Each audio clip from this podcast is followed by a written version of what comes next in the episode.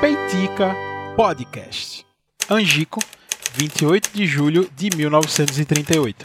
Meu nome é Rafael Oliveira e este é o Peitica Podcast.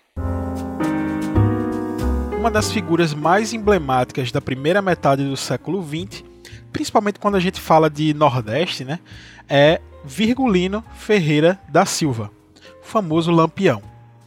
Ele morreu aos 40 anos, numa famosa emboscada que aconteceu na grota de Angico, lugar que hoje pertence ao município de Poço Redondo, em Sergipe. Antes de falar deste fatídico dia, vale lembrar quem de fato era essa figura tão representativa no imaginário popular, mas que nas entrelinhas guarda uma série de histórias e fatos tão curiosos quanto fascinantes.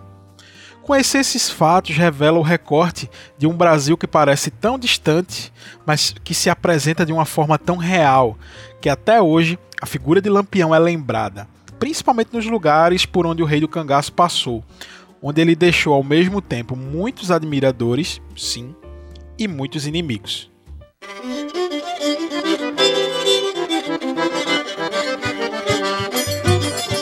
Lampião, juntamente com seu bando de cangaceiros, atuou em quase todos os estados nordestinos entre 1920 e 1938. Eles eram bastante dependentes de algumas pessoas que os ajudavam, é, tanto nas investidas contra volante quanto na proteção ao bando. Essas pessoas que ajudavam Lampião e o seu bando ficaram conhecidas como coiteiros. Eles forneciam abrigo, comida e informação aos cangaceiros. É, é, eles, eles os apoiavam contra a volante. A volante era aquele grupo, aqueles grupos de policiais que é, lutavam contra Lampião e seu bando. Os coiteiros acreditavam que aquele grupo conseguia enfrentar os desmandos dos, cor dos coronéis né, da, da região. E quando eu falo coronéis, não são aqueles coronéis de patente, não. É o coronelismo, até que a gente estuda na história. É, é, o, o coronelismo era muito forte naquela região do Nordeste. Os grandes fazendeiros que mandavam no sertão eram conhecidos como coronéis, e eles mantinham sobre sua posse grandes hectares de terra e normalmente o fornecimento de água da região, porque quem tem muita terra provavelmente tem jazigos de água dentro das suas terras. Assim, eles meio que conseguiam cargos públicos, prefeitos é, da região, mandavam naquela região e ele, eles começaram a controlar o voto daquele povo que dependiam de suas terras e de sua água lá no sertão. Era o famoso processo do voto de cabresto. É, essas pessoas humildes que viviam à mercê destes coronéis, é, elas viam na figura de Lampião a única maneira de enfrentar, é, muitas vezes de maneira violenta, aqueles que os reprimiam, os coronéis que os reprimiam. Algumas fontes revelam que Lampião entrou para aquela vida violenta após ter perdido seu pai, assassinado na sua terra natal, Serra Talhada. E diz a história que o pai dele foi assassinado por um militar. Por isso ele nutria um forte ódio pelos macacos. Era assim que ele chamava os policiais que faziam parte da volante. Ele se juntou com seus irmãos e formou um núcleo que logo em seguida viria a, a, a, dominar o sertão nordestino com bastante violência. Inclusive, uma curiosidade ao redor do seu nome é que Virgulino passou a ser chamado de Lampião, pois esse era o apelido do rifle Winchester 44. E como ele gostava muito daquela arma, ele passou a ser chamado daquele jeito, de Lampião, que era o apelido do rifle. Outras fontes dizem que Lampião passou a ser chamado assim, pois nos confrontos contra os policiais durante a noite, a ponta da sua arma chegava a ficar com o cano fumegando e brilhava de tão quente na escuridão, e parecia um lampião no meio do tiroteio. Voltando ao fatídico dia 28 de julho de 1938, o dia que o rei do cangaço foi morto, não se sabe ao certo quem traiu Lampião, qual foi o coiteiro que traiu Lampião, pois a grota de Anchico era considerada um lugar muito seguro por Lampião e seu bando. Ela era muito bem escondida e fornecia um abrigo natural ao bando. Não era a primeira vez que eles dormiam ali naquela grota. Somente uma traição de algum coiteiro poderia fazer a volante chegar até aquele lugar. Na noite do dia anterior, tinha chovido bastante. Por isso, até os cachorros que andavam com o bando de lampião estavam abrigados dentro da grota e não perceberam a chegada dos policiais, comandados pelo tenente João Bezerra. Ao contrário do que Lampião esperava, eles não vieram por terra, e sim pelo rio que passava próximo ao local, dificultando a maneira de como os cangaceiros poderiam se proteger do ataque repentino que aconteceu. Ou seja, aquilo foi muito bem planejado. A pessoa que traiu Lampião passou informações precisas de não atacar por terra, chegar pelo rio, é, aproveitar um horário é, como, como choveu na noite anterior, aproveitar esse horário de maior distração do, dos cangaceiros. Por volta das 5 da manhã do dia 28, os cangaceiros levantaram para rezar o ofício e se preparavam para tomar café, quando um cangaceiro deu o alarme. Já tinha chegado a volante, porém era tarde demais. As rajadas das metralhadoras portáteis rasgaram o silêncio do sertão sergipano.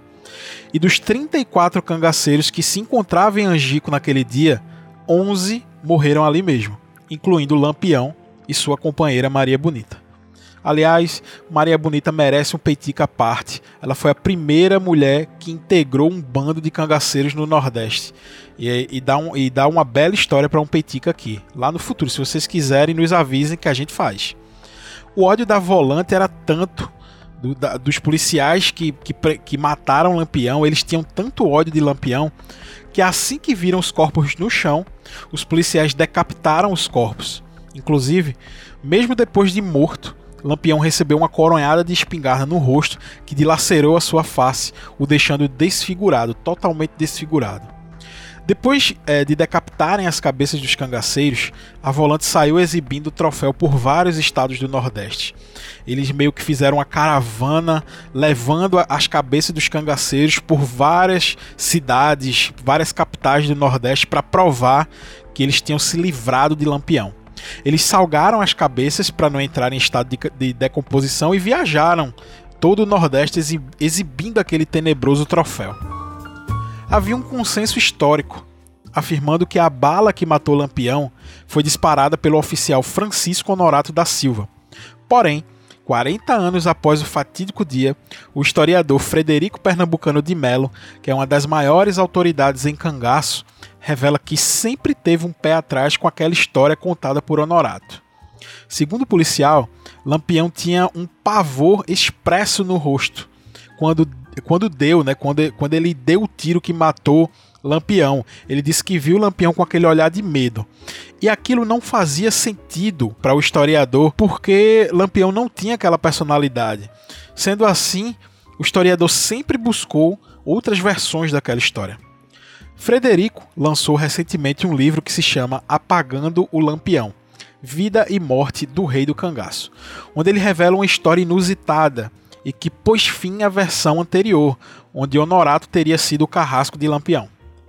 Vou ler agora um trecho do artigo do jornal Estado de Minas, escrito pela jornalista Ana Clara Brandt, onde ela diz: Foi a partir de 1970 que o mistério começou a se esclarecer. O historiador recebeu uma informação do coronel Audálio Tenório de Albuquerque, dizendo que ouviu seu parente e amigo próximo, o coronel José Lucena de Albuquerque Maranhão, o responsável intelectual pela morte do rei do cangaço, já que comandava o batalhão encarregado da caça a Lampião em Angicos, que o verdadeiro assassino era um guarda-costas do aspirante Francisco Ferreira de Melo, mas não Honorato como a imprensa havia divulgado. Frederico conseguiu encontrar o cabo que se chamava Sebastião Vieira Sandes. Durante muito tempo, o historiador Frederico tentou em vão arrancar algumas informações de Sebastião Vieira Sandes. Só no fim de 2003, quando se descobriu portador de uma doença terminal, Sandes procurou o biógrafo de Lampião, o historiador Frederico Pernambucano de Mello, e decidiu que havia segredos que ele não queria levar para o túmulo. Abre aspas. Fiquei até emocionado. Fazia mais de 20 anos que estava atrás dele. Minha mulher achou na ocasião que era uma emboscada.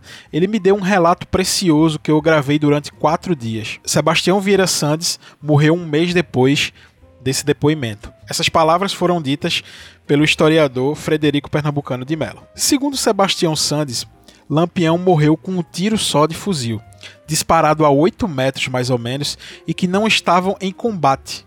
A bala bateu na lâmina do punhal do cangaceiro e atingiu a sua região umbilical esquerda. A maneira como atirou de cima para baixo, ao contrário do que afirmava Honorato, ela foi comprovada por uma perícia feita recentemente pelo perito criminal federal Eduardo Makoto Sato, do Instituto Nacional de Criminalística. O punhal de lampião que foi atingido nunca havia sido analisado, e após essa nova perícia foi comprovada que a versão de Sebastião Vieira Sandes era verdadeira. Na época, ele não quis assumir a autoria do crime para evitar represálias. Quando matou Lampião, o Sandes estava apenas com 22 anos. Internamente sabiam que foi ele. Ele chegou até a ser promovido por conta daquele feito. Porém, ele foi aconselhado a não se revelar, porque Lampião era muito poderoso naquela região. Ele era tão poderoso que Honorato, que era o assassino de Lampião, o primeiro assassino que foi comprovado que não foi ele, é, Honorato apareceu morto em 1968, logo após estampar uma edição da revista Fatos e Fotos, se gabando do seu feito. Era a chamada Vingança de Lampião, uma vingança póstuma. Honorato foi assassinato e dizem que foi é, por pessoas ligadas a Lampião que ainda estavam em vida. Sendo assim, chegou ao fim esse mistério de quem matou o Lampião, de quem apagou o Lampião. É, eu gostaria de agradecer as pessoas, é, mesmo que indiretamente, forneceram esses textos. Eu estou dando todos os créditos é, às pessoas que escreveram as matérias que, que eu me baseei para montar esse episódio. Se você gostou desse episódio, manda para os amigos, compartilha nas redes sociais, que assim nos ajuda bastante na divulgação. Se quiser conferir as matérias citadas ao longo do episódio, pode acessar a descrição do programa no seu agregador e ler na íntegra cada artigo. Um grande abraço e até o próximo Peitica.